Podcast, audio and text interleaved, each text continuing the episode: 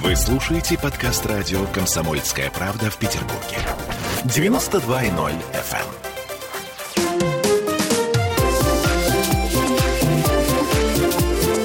Открытая студия. А мы сегодня говорим о покупке квартиры и о бумном подходе к этому страшному, честно говоря, процессу. Ну, правда, процесс чудовищно ответственный, потому что для большинства из нас это, в общем, происходит один, ну, максимум два раза в жизни. А так, вообще-то, дом покупаешь себе, ну, практически на всю жизнь, а иногда еще и на жизнь следующих поколений.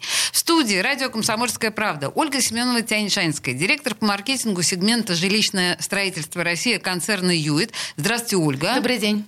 И Денис Заседателев, генеральный директор операционного бизнеса ГК «Ленстройтрест». Приветствую вас, Денис. Здравствуйте. Слушайте, ну и давайте мы начнем. Наверное, у нас сегодня с вами так тема, ну, она в общем звучит так. О чем обязательно стоит спросить в офисе продаж новостроек? Вот есть такая история, что мы видим вот эти вот прекрасные, красивые картинки, да, или мы даже осматриваем готовую квартиру живьем. Мы поддаемся эмоциям, о чем мы тоже уже говорили и с Ольгой, и с Денисом, да, и упускаем важную практическую часть. Давайте к практической части, какие важные моменты нужно уточнить на первом этапе на берегу, да, чтобы жизнь в новостройке была комфортной. Мы уже, в принципе, с вами говорили о том, что частично продажи ушли в онлайн, но значение офиса продажи, наверное, ну и если уменьшилась, насколько важна сейчас роль офиса? Давайте вот так начнем, да? Ольга, давайте начнем с вас. Спасибо. Я считаю, что важна. Так. Важна, потому что это совершенно другой опыт. Это уже опыт личной продажи. Да? То есть, если, скажем, в онлайне, в любом случае вы имеете дело с такой односторонней все таки в большей степени коммуникацией. Даже если на сайте доступен какой-то чат, очень часто на третьем сообщении вы начинаете понимать, что вы с роботом общаетесь, а не с живым человеком. Это неплохо, это наоборот очень хорошо, потому что это как раз позволяет, так сказать, обработать вот этот вот первичный спрос да, и довести до личной продажи уже действительно ту плоскость спроса, где люди уже больше готовы принимать решения они задают более прицельные вопросы и срочность их покупки. Но, конечно, э, вот та вот э, тот эмоциональный опыт, да, который можно приобрести, общаясь уже с конкретным представителем застройщика, и, конечно, те вопросы, которые можно в этот момент задать информационно, это гораздо более насыщенно. Э, дополните что-нибудь, Денис, в этой ситуации? Да, давайте дополню. Смотрите еще по поводу онлайна, да, и почему необходим офис продаж. Да, я согласен, что он необходим, и он останется.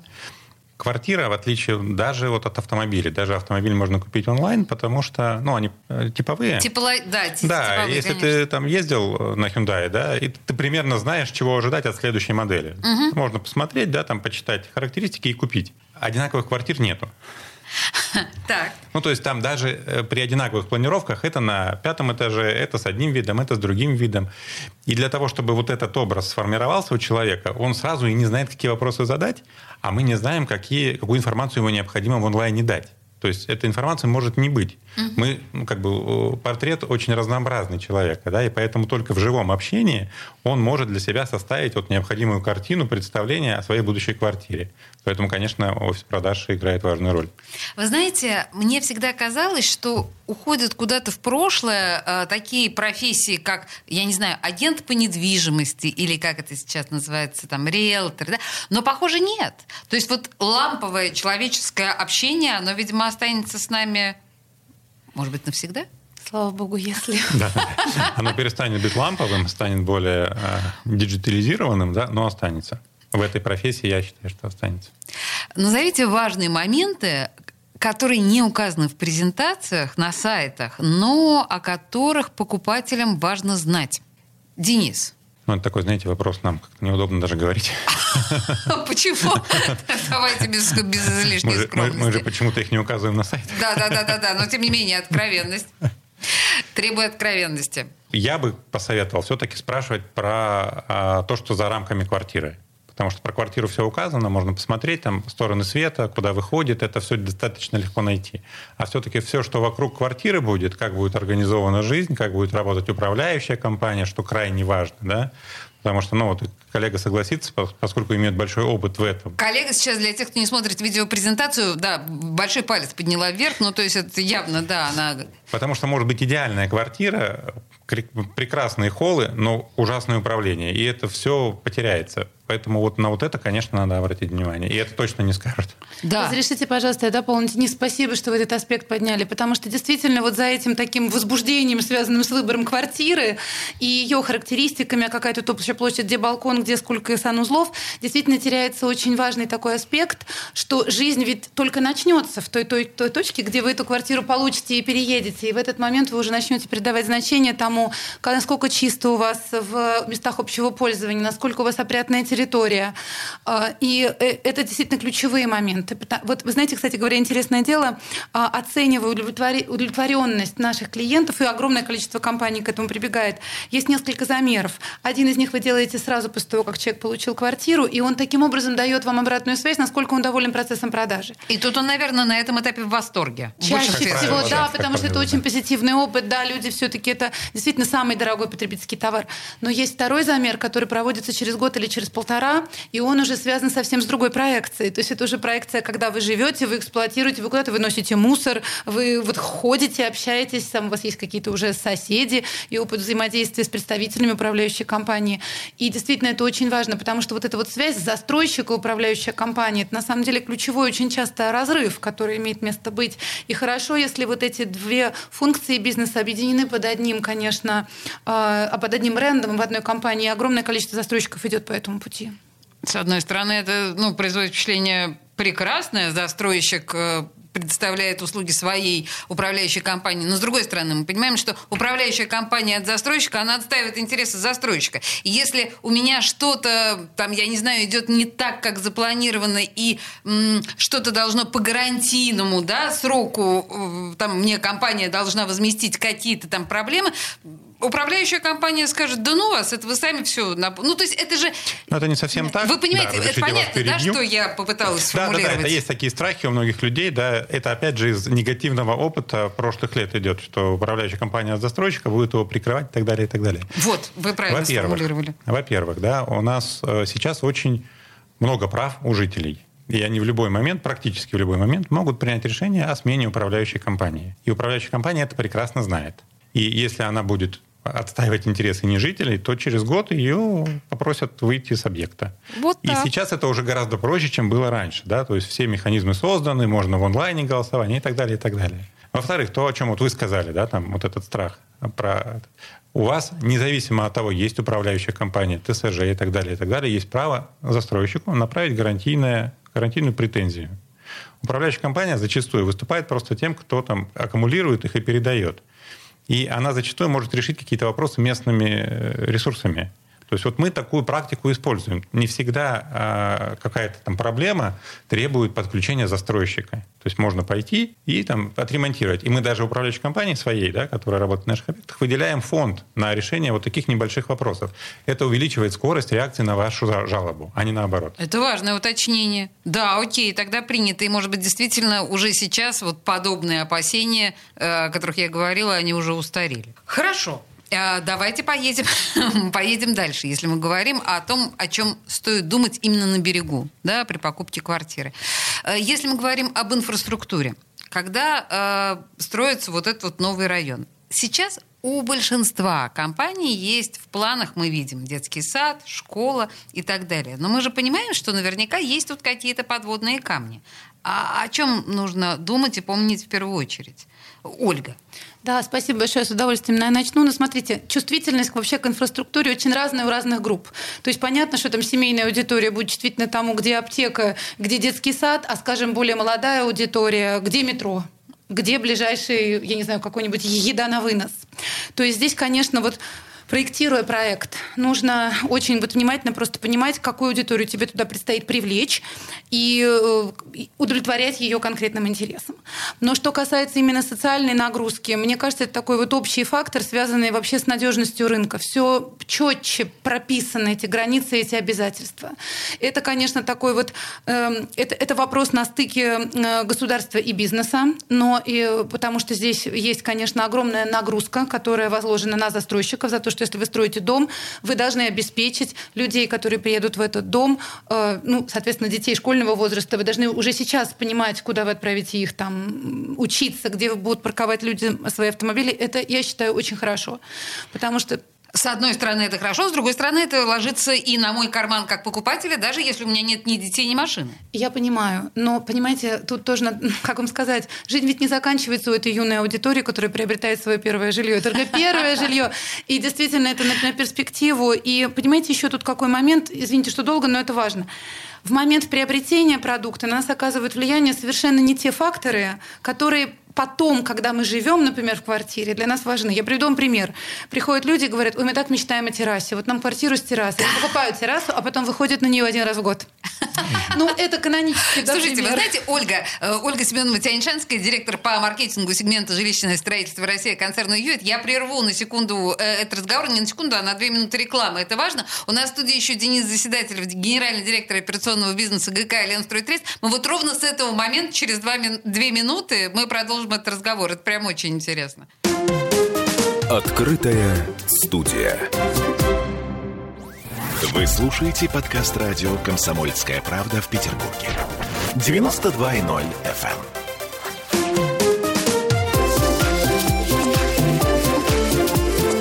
Открытая студия.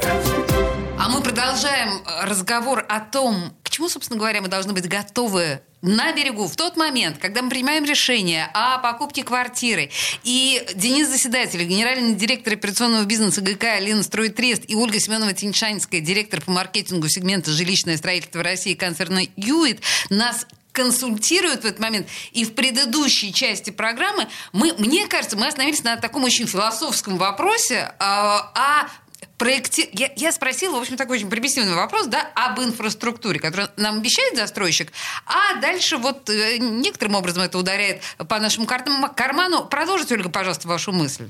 Мысль, мысль Простите. Мысль была в том? Мысль была в том, что в момент покупки э, человек руководствуется одними приоритетами, а когда уже эксплуатирует квартиру, другие вещи начинают э, влиять на него. И иногда в момент покупки квартиры больше интереса к тому, сколько здесь у меня общей площади, на какую сторону у меня окна и что из них видно. А когда уже человек переезжает, гораздо важнее становится то, куда я пошел гулять с собакой. Кстати, вы знаете, есть удивительная цифра по поводу собак. Это вообще на нашем рынке новый, очень очень аспект. У нас 48% семей в Санкт-Петербурге имеют собаку. 48 семей, именно Господи, семей. Я... Это колоссальное совершенно... Это очень много, между... потому что город кошачий вообще-то. Между, между прочим, это очень большая боль, потому что понятно, что собак выгуливают, да, и где-то да, должно да, быть конечно. место для их отдыха. Но, собственно говоря, поэтому по поводу инфраструктуры, видите, может быть, это такая неочевидная вещь. действительно, какая разница, вот какая-то молодая девушка думает, ну какая разница мне, вот где детский сад, но жизнь берет свое. Да, боюсь, что действительно жизнь меняется. Денис. Ну да, можно я тоже на ваш да. вопрос отвечу, да, зачем я буду платить, если мне не надо. Наличие развитой инфраструктуры, чем более развитая инфраструктура, тем выше будет ваша будущая квартира стоить. То есть это увеличивает в любом случае стоимость вашего приобретения, независимо от того, пользуетесь вы этим или нет. Это Денис отвечает на вопрос. Я спросила просто, а если у меня нет ни детей, ни машины, зачем мне подземная э, парковка и школа по соседству? Да, это увеличивает стоимость моей квартиры в любом случае, то есть это важное вложение. Хорошо, принято. А если говорить а еще об инфраструктуре? Кстати, вот то, что э, начала говорить Ольга, меня это восхищает. Насчет собак. Ну что, серьезно? У вас тоже есть такая, э, ну, проблема, скажем так? У нас есть не проблема такая, а там решение этой проблемы. Поскольку мы, э, наш проект сейчас квартальная застройка, то мы этому вопросу уделяем внимание с самого начала. У нас в каждом квартале есть место для выгула собак. Мы сразу ставим по территории квартала э, стойки с пакетиками для собак. Ой, это очень важно. И мы начинаем, там, в ближайшем проекте у нас мы даже в подъездах, в парадных на первом этаже делаем такие эти помещения, э, место для мойки лап животных. Какая прелесть! Боже мой, тю! Ну, то есть это такая мелочь, да, но которая в будущем э, составляет комфортность жизни. И когда вот э, понимаешь, что застройщик даже об этом подумал, да, это, ну, наверное, дополнительное подтверждение, что продукт будет хорошим. Да, Ольга. Разрешите, я дополню. Вы знаете, меня просто тоже произвело большое впечатление, когда выяснилось, что вот эти вот места для собак и эти пакетики, за них готовы даже с большим рвением платить не те, у кого собаки, а у кого их нет. Ну, слушайте, в этом Потому что это позволяет поддерживать, конечно, чистоту в подъездах, в лифтах и на территории. Слушайте, в этом есть, да, ну, как бы своя логика. Давайте, знаете, еще о таких совершенно практических моментах. Мы же, конечно же, стремимся при покупке квартиры, ну, все равно сэкономить так или иначе. При всем при том, что мы понимаем, что очень важно, да, вложить деньги. Там.